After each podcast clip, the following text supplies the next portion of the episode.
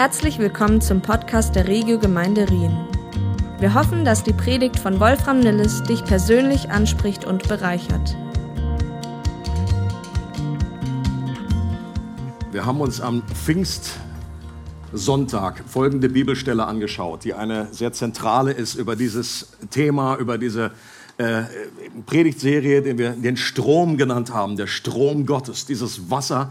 Und äh, das blenden wir jetzt nochmal ein. Ich lese euch nochmal vor zur Erinnerung. In Offenbarung 21 heißt es, und er zeigte mir einen Strom von Wasser des Lebens, glänzend wie Kristall, der hervorging aus dem Thron Gottes und des Lammes. Und in der Mitte ihrer Straße und des Stromes, diesseits und jenseits, war der Baum des Lebens, der zwölfmal Früchte trägt und jeden Monat seine Frucht gibt und die Blätter des Baumes sind zur Heilung der Nationen. Zur Heilung der Nationen. Ähm, das soll heute Titel auch dieser Predigt sein. Johnny hat letzten Sonntag schon dran angeknüpft an diesen Auftrag, an diese Sendung, dass dieses, diese Fülle, die wir da von Gott empfangen, dass die nicht nur für uns ist, natürlich auch für uns, aber sie soll durch uns fließen und es soll zu anderen Menschen, zu anderen Nationen hinführen. Und diese Bibelstelle ist ja sehr eine, eine starke Parallele zu dem, was in Hesekiel 47 beschrieben wird. Und in beiden Stellen, da fließt das Wasser unter der Schwelle des Tempels hervor. Und ich persönlich bin der Überzeugung, dass dieser Tempel äh, uns meint, dass die neutestamentliche Gemeinde, wir sind dieser Tempel. Äh, natürlich, Jesus ist der ultimative Tempel, aber wir gehören zu seinem Leib und er fließt von Jesus äh, durch uns hin zu den Menschen. Und dieses Wasser wird zu einem Fluss, der zu allen vertrockneten, da heißt es salzigen, Hesekiel, äh, leblosen Orten dieser Welt fließt, zum toten Meer ist Joshi, glaube ich, auch gerade gewesen. Alles, was da tot ist in dieser Welt, das wird wieder neu zum Leben erweckt. Und, äh, und lässt sich nicht im Tempel und im Gottesdienst einsperren. Und dieser Strom, interessanterweise in Hesekiel, der schwillt an, je mehr er sich vom Tempel entfernt. Daran merkt man, das ist kein normaler Fluss. Normalerweise ist am Anfang viel Wasser, dann wird es weniger. Hier ist genau andersrum. Und dahinter steckt die Botschaft, dass wir in dem Maß mit vermehrtem Segen und größerer Kraft rechnen können, je mehr wir uns senden lassen und uns dieser Welt zuwenden. Manchmal erleben wir das auch, wenn wir einfach nur so um uns um selber drehen und sagen, Gott, bless me, bless me, mach, mach, mach, mach.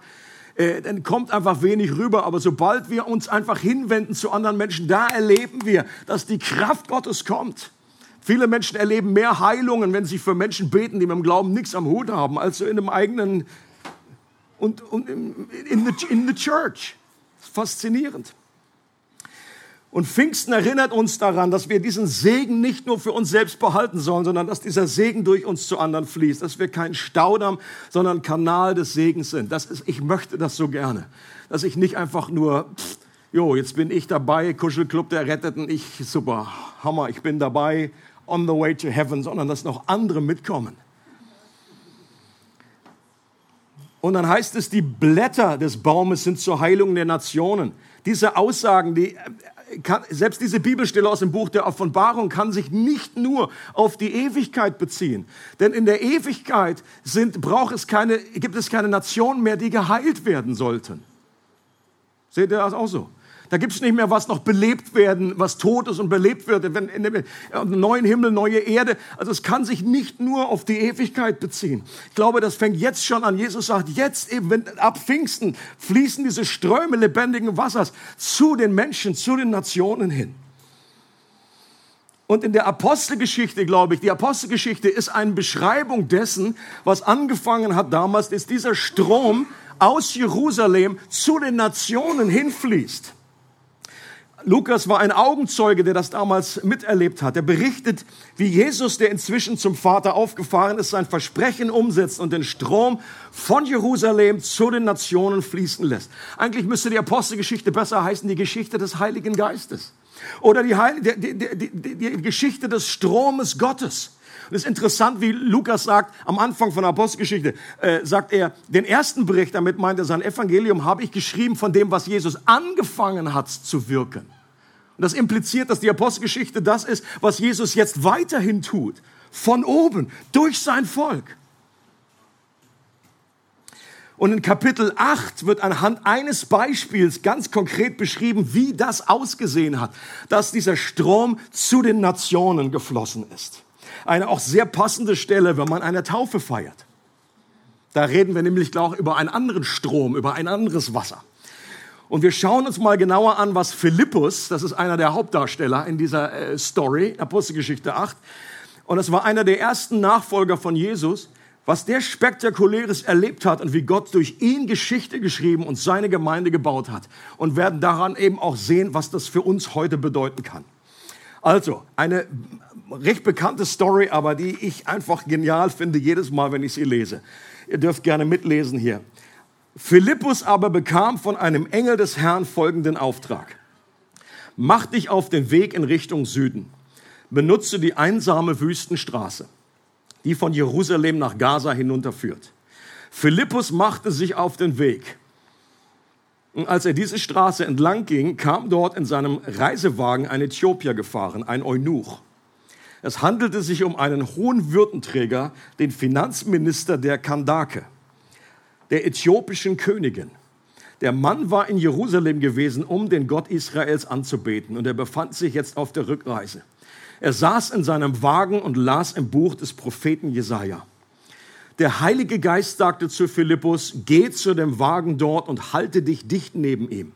Philippus lief hin und als er neben dem Wagen herging, hörte er den Mann laut aus dem Buch des Propheten Jesaja lesen. Verstehst du denn, was du da liest? fragte er ihn. Wie kann ich es verstehen, wenn niemand es mir erklärt? erwiderte der Mann. Und er bat Philippus aufzusteigen und sich zu ihm zu setzen. Der Abschnitt der Schrift, den er eben gelesen hatte, lautete, man hat ihn weggeführt wie ein Schaf, das geschlachtet werden soll. Und wie ein Lamm beim Scheren keinen Laut von sich gibt, so kam auch über seine Lippen kein Laut der Klage. Er wurde erniedrigt und all seiner Rechte beraubt. Niemand wird über Nachkommen von ihm berichten können, denn sein Leben auf der Erde wurde ihm genommen. Der Äthiopier wandte sich an Philippus, bitte sag mir, von wem ist hier die Rede? Spricht der Prophet von sich selbst oder spricht er von jemand anders? Da ergriff Philippus die Gelegenheit und erklärte ihm von dieser Schriftstelle ausgehend das Evangelium von Jesus. Als sie nun ins Gespräch vertieft die Straße entlang fuhren, kamen sie an einer Wasserstelle vorbei. Hier ist Wasser, rief der Äthiopier. Spricht etwas dagegen, dass ich getauft werde?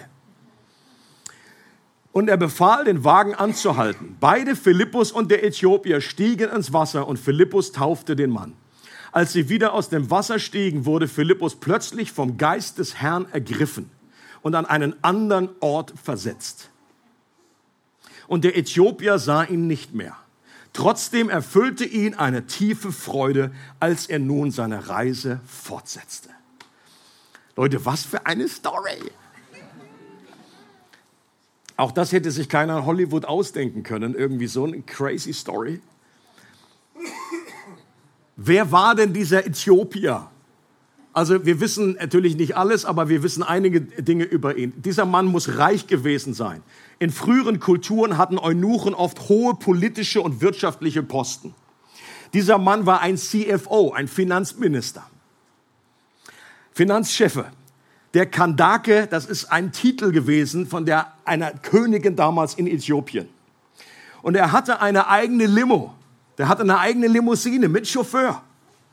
Sah ein bisschen anders aus damals, aber das wäre so die Entsprechung heute. Und mit allem Schnickschnack, mit allem Luxus. Und die Tatsache, dass er eine Jesaja-Rolle hatte, das zeigte auch, dass er Vitamin B hatte, dass er Beziehungen hatte und dass der auch sehr reich gewesen. Also das war damals kostbar. Man hat nicht, man ist immer nicht einfach nur zum Aldi irgendwie in den Kiosk gegangen, hat man gesagt, guck mal, hier Jesaja-Rolle rüber.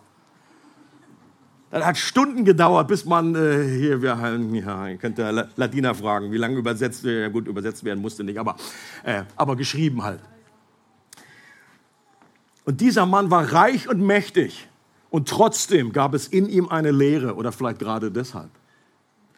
Einen Durst, den weder Gold noch Einfluss stillen können. Gibt es heute auch noch diese Menschen? Nicht zu wenige. Und er nahm eine Reise von da mindestens 500 Kilometer, also sehr wahrscheinlich ist das aus dem heutigen Sudan, ist er angereist, nahm er auf sich, um nach Jerusalem zu kommen, auf der Suche nach einer Beziehung zu Gott. Also irgendwie hatte er von diesem Gott der, äh, der, der Israeliten gehört. Er hatte irgendwie etwas in, in sich, was ihn angetrieben hat, was ihn er äh, hat suchen lassen. Aber rein menschlich gesehen hatte gerade dieser Mann keine Chance, dem Gott Israels zu begegnen. Er kam aus dem falschen Land, der hörte also jetzt nicht zu den, zu, zu den Israeliten und er hatte die falschen körperlichen Voraussetzungen. Er war ein Eunuch, das heißt ein Verschnittener. Er war kastriert, was ihn laut alttestamentlichem Gesetz vom Tempel ausschloss und ihm nur erlaubte, in den Vorhof zu gelangen. Das war eigentlich eine schlechte Voraussetzung, um den Gott Israels zu suchen. Aber es gibt eine interessante Verheißung im Alten Testament, nur einige Kapitel weiter, an der Stelle, wo er gelesen hat. Und ich kann mir gut vorstellen, dass er damals von dieser Stelle gehört hat und dass er deswegen Hoffnung hatte, doch nach Jerusalem zu reisen. Da heißt es nämlich in Jesaja 56, denn so spricht der Herr, den Verschnittenen, das sind genau diese Eunuchen gemeint, die meine Sabbate bewahren und das erwählen, woran ich gefallen habe und festhalten an meinem Bund, denen gebe ich in meinem Haus und in meinen Mauern einen Platz und einen Namen besser als Söhne und Töchter. Einen ewigen Namen werde ich ihnen geben, der nicht ausgelöscht werden soll. Und ich kann mir nur vorstellen, was das für eine Hoffnung in ihm entfacht hat dass er, obwohl er diese Situation hatte, obwohl er diese, äh, diesen Zustand, ich meine, einerseits geht es ihm ja blendend, ging ihm gut, rein äußerlich, aber trotzdem war er da wie ausgeschlossen an dieser Stelle. Und hier gibt der alte Bund einen Hinweis auf diesen neuen Bund, der so viel besser ist, wo einfach die Tore weit aufgeschmissen werden und wo Menschen einfach nicht mehr äh, ausgegrenzt werden.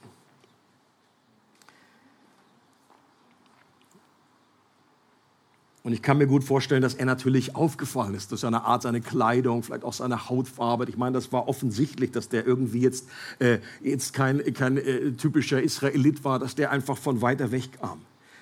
Und er kam möglicherweise nie, überhaupt nicht in die Nähe Gottes oder äh, da, wo damals die Nähe Gottes äh, vermutet wurde, in den Tempel. Er kam überhaupt nicht bis dahin. Und ein gewisses Trostpflaster war bestimmt diese Jesaja-Rolle. Aber er wollte ja keiner Buchrolle begegnen, sondern Gott selbst. Ist auch für uns heute wichtig, immer wieder zu betonen. Wir glauben nicht an Vater, Sohn und Bibel, sondern wir glauben an einen lebendigen Gott. Die Bibel ist nicht Teil der Trinität. Wir wollen einer Person begegnen und nicht einem Buch. Aber natürlich ist dieses Buch ein Geschenk von der Person und der Autor und der uns durch sein Wort hinführt zu Gott. Aber manchmal hat man so den Eindruck, manche Christen, die beten fast mehr äh, die Bibel an als eine Person der Dreieinigkeit.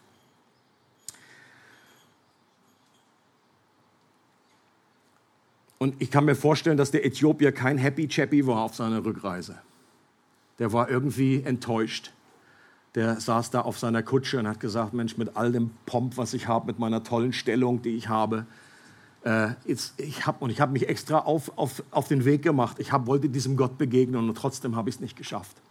Irgendwie ist immer noch leer in mir. Aber Gott, und dieses, deswegen finde ich diese Story so genial, dass sie in der Bibel steht, hat, hat diesen Mann als Ziel seiner souveränen Liebe erwählt. Und er hat ihn markiert. Ich stelle mir das so vor, wenn der, kennt der Kamera irgendwie, ähm, wenn, man irgendwie jemanden scharf stellt und dann eine Person, dann wird die so getrackt. Und dann kann die Person sich bewegen und dann läuft der Tracker aber hinterher und lässt ihn nicht, nicht festgetrackt. Und ich glaube, das ist auch Gottes Weg, dass er seine Liebe souverän und Menschen trackt und sagt, ich lasse dich nicht los. Ich gehe dir nach. Du suchst nicht mich, sondern ich habe dich gesucht. Nicht ihr habt mich erwählt, sondern ich habe euch zuerst erwählt. Nicht ihr habt mich geliebt, sagt Gott, sondern ich habe euch zuerst geliebt. Und Gott hatte ein Verlangen und eine Sehnsucht nach ihm in das Herz dieses Mannes gelegt, dass der sich überhaupt aufmacht, Gott zu suchen. Auch dieses Verlangen, das rührt von Gott her. Und Gott wollte diesen aus Sicht des Alten Testament hoffnungslosen Kandidaten dazu benutzen, um deutlich zu machen, dass es jetzt im neuen Bund niemand mehr gibt, der von der Gegenwart Gottes ausgeschlossen wird. Keine Rasse, keine Hautfarbe, kein Geschlecht, kein Bildungsstand, kein Alter, auch nicht der moralisch schlimmste Zustand unseres Herzens disqualifiziert uns von Gottes Gegenwart. That's good news. Und Gott selbst hatte ein Überraschungs-, eine Überraschungsparty orchestriert, die sich gewaschen hatte im wahrsten Sinne des Wortes. Auch wenn Gott Philippus gebrauchte, so ist es doch Gott derjenige, der hier die Fäden im Hintergrund zieht. Philippus ist ein Evangelist mit kleinem E. Und wir sind auch alles nur Evangelisten mit kleinem E. Aber äh, Gott selber ist der Evangelist mit großem E. Jesus hat gesagt, ich bin gekommen zu suchen und zu retten, was verloren ist. Und das macht Jesus auch in meiner Postgeschichte immer noch weiter. Der hat das in seiner Berufung nicht an den Nagel gehängt gesagt, tschüss, ich gehe jetzt, ihr macht das hier weiter. Das ist nicht der Punkt von dem Evangelium, sondern Jesus, Gott sucht heute noch Menschen und er gebraucht einfach uns Menschen mit kleinem E.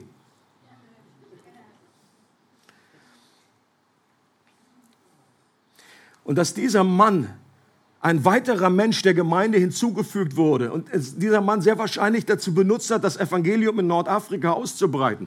Irenäus, äh, Kirchengeschichtler, schreibt im zweiten Jahrhundert, dass dieser Äthiopier ein Missionar und Leiter unter seinem Volk wurde. Es gibt eine spezielle äthiopisch-orthodoxe Kirche, die ihre Tradition zurückführt auf genau diesen Mann, der dort mit Philippus eine Begegnung hatte oder vielmehr mit Gott, der getauft wurde, der zurückging in sein Land und dieses Evangelium weitergegeben hat. Eine ganze Church ist entstanden. Leute, lasst uns nie unterschätzen, was es bedeuten kann, dass wir einer Person das Evangelium weitergeben habe schon erinnert an Lindau, als wir mit den Franzosen zusammen gebeten haben. Ich gucke immer ab und zu noch mal, ob in Frankreich kleine Revival, little, little Revival. Und die sagen dann einfach so, mal einfach nebenbei, wir waren in Lindau. Wir haben nicht Philippus getroffen, sondern Valerie. Sie hat uns erzählt.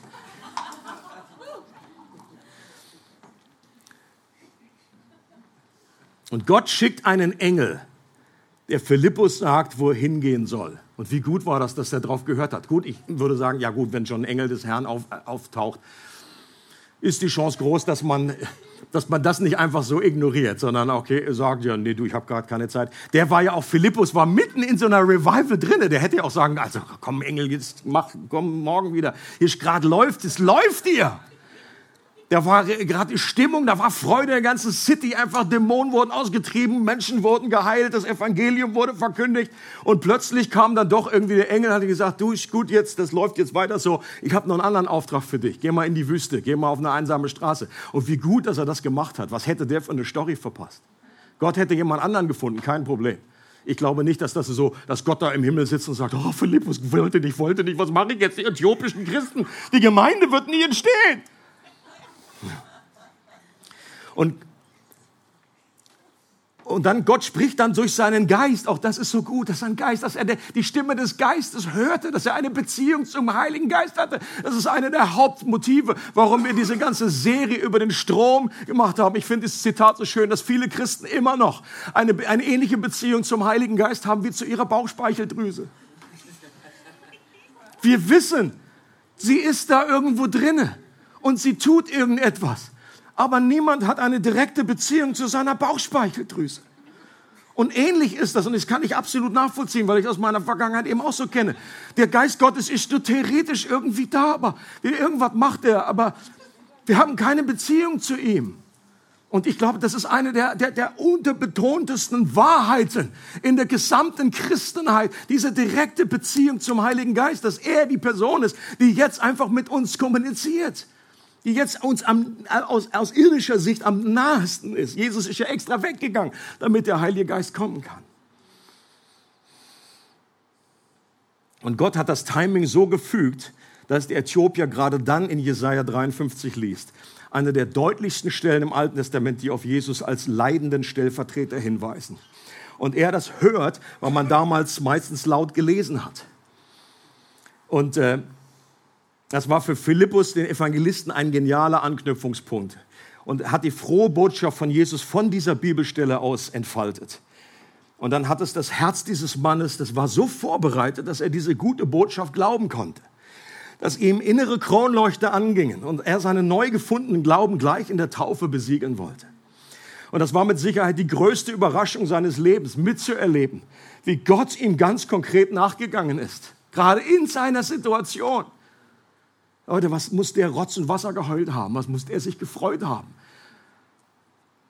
Dass Gott ihn gesucht und gefunden hat. Du meinst mich, ich bin nicht, ich bin nicht ausgestoßen, ich bin nicht, ich habe Zugang, trotz meiner Situation. Die Verheißung aus Jesaja sich für ihn persönlich erfüllt hat. Er einen Namen, eine neue Identität erhalten hat. Und obwohl er eigentlich ausgeschlossen war, dass er in Christus angenommen wurde, eine ganz neue Art von Freude zieht in sein Leben ein, die er vorher nie erlebt hatte. Und auch wenn diese Art, wie Gott seine Gemeinde baut, meist nicht so spektakulär läuft, das ist ja nie jedes Mal so eine Story, so können wir an den spektakulären Beispielen doch Prinzipien erkennen, die eigentlich immer gültig sind. Wie baut Gott seine Gemeinde? Denk einmal mal kurz an dein eigenes Leben, wie du zum Glauben gekommen bist. Ich gebe dir mal kurz 30 Sekunden Zeit. Denk mal drüber nach. Wie ist das damals gewesen? Wer hat mir was erzählt? Wer, wie kam das?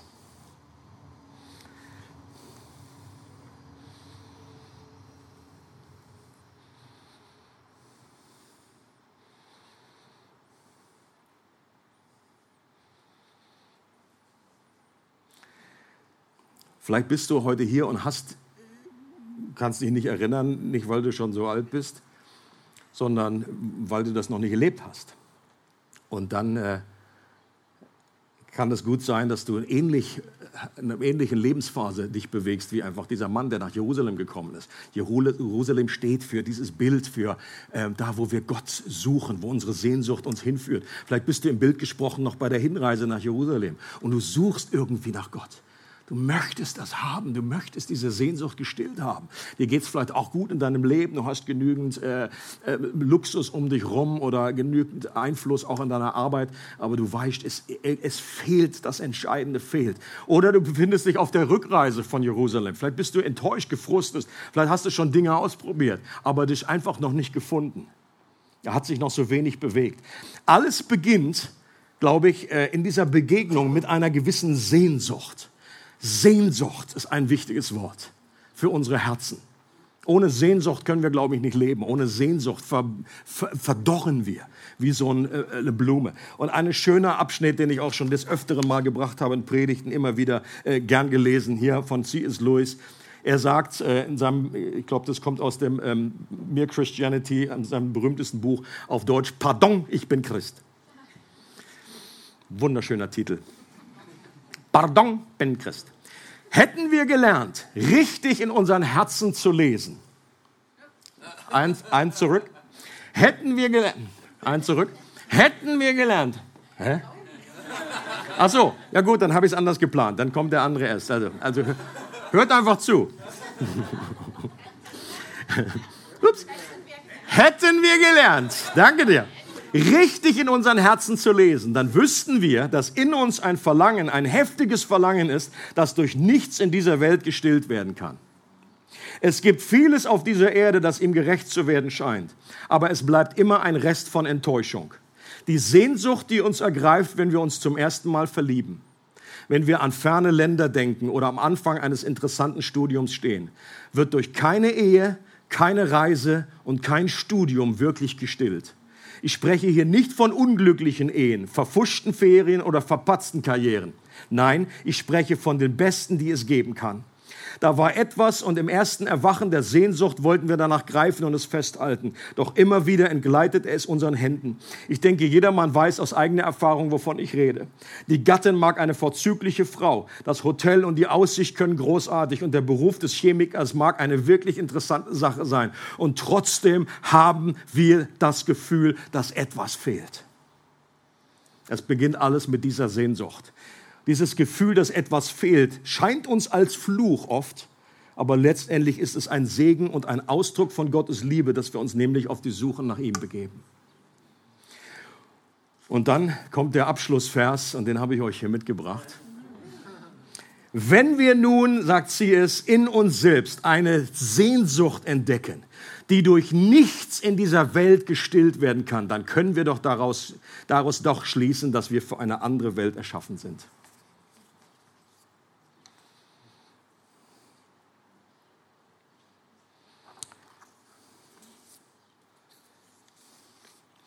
Es ist Gott selber, der uns in unserem Leben den Anstoß dazu gibt, uns auf die Reise nach Jerusalem zu begeben. Wir denken oft, wir suchen Gott, doch letztendlich ist er auf der Suche nach uns. Und typisch ist auch, dass wenn wir am Ende unseres Lateins sind, dass Gott uns gerade dann findet, wenn wir es überhaupt nicht erwarten, wenn wir enttäuscht und gefrustet auf dem Weg nach Hause sind. Und was Gott meistens benutzt, um uns zu ihm zu führen, ist sein Wort, wie auch in dieser Szene.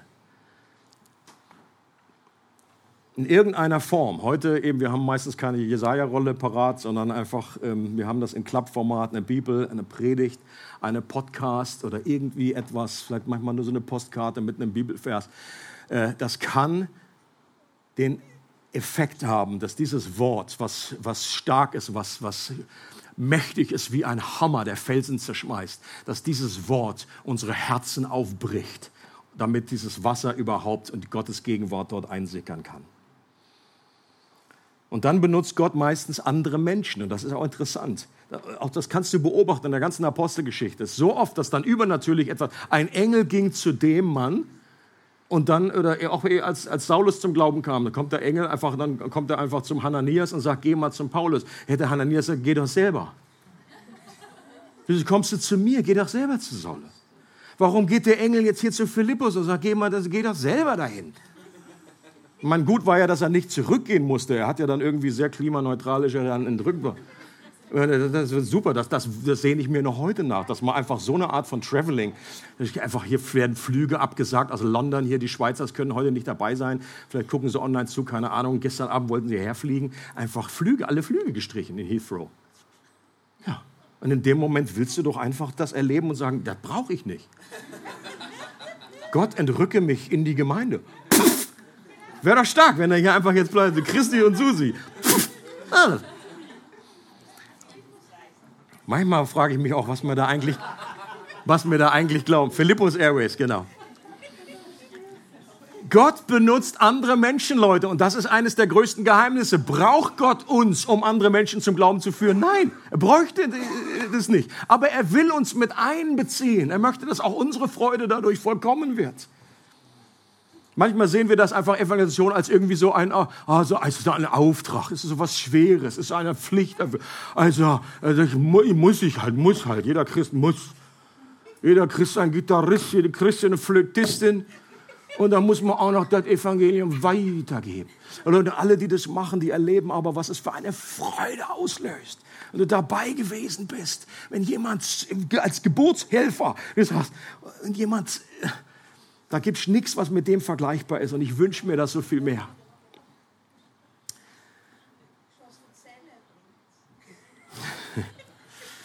Und Leute, und das setzt natürlich eine gewisse Demut auch voraus bei Menschen. Die würden auch lieber irgendwie vielleicht einem Engel direkt begegnen, als jetzt vielleicht irgendwie so sehr holprig. Ich habe ja mal, schon öfter mal erzählt, wie ich damals zum Glauben gekommen bin. Die ersten Christen, die das Evangelium weitergegeben haben. Das war so holprig, das war so schlecht. Es war so schlecht. Es war richtig schlecht.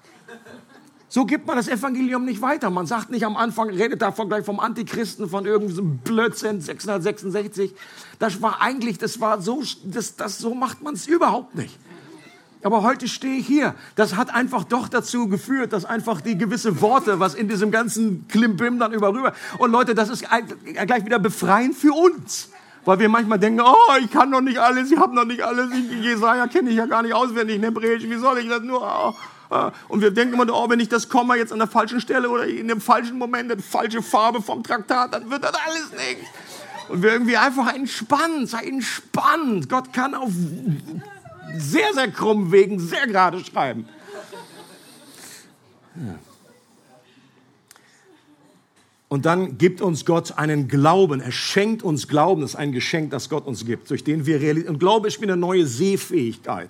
Da vergleiche ich es mit, habe schon oft dieses Bild bemüht von diesen Chroma-Glases, von Leuten, die einfach nur schwarz-weiß sehen können und dann plötzlich diese Chroma-Glases aufsetzen, eine bestimmte Firma. Und plötzlich sehen die Leute alles in Farbe, die ganze Welt. Und Leute, wer das mal gesehen hat, wenn ihr das noch nicht geguckt habt, googelt das mal oder guckt mal in YouTube. Ist so bewegend weil da bleibt, bleibt kein Auge trocken. Da ist jeder am Flennen. Und ein Jugendlicher sagt, ist das unter Tränen? Er sagt, ist, sieht so die Welt aus? Ist das, was ihr immer seht? Und für uns ist es so selbstverständlich. Da wacht keiner auf und sagt, das ist grün, grün, das Gras ist grün. Halleluja. Aber wenn du das zum ersten Mal gesehen hast, dann bist du einfach überwältigt. Und genau das ist, wenn wir zum ersten Mal zum Glauben kommen, wenn wir realisieren, dass es eigentlich so viel schlimmer um uns stand, als wir befürchtet hatten. Aber dass wir aufgrund unserer Schuld, unserem Egoismus genauso hoffnungslos von der Gegenwart Gottes ausgeschlossen waren wie diese Äthiopier. Jeder Mensch aber dass wir in Jesus geliebter sind, als wir jemals zu hoffen gewagt haben. Und dass Jesus stellvertretend von Gottes Gegenwart ausgeschlossen wurde. Er hat gesagt, mein Gott, mein Gott, warum hast du mich verlassen? Und in dem Moment wurde der Sohn Gottes selbst zum Äthiopier. Es freut uns, dass du heute zugehört hast. Für weitere Predigten, Informationen und Events besuche unsere Gemeindewebseite www.regiogemeinde.ch.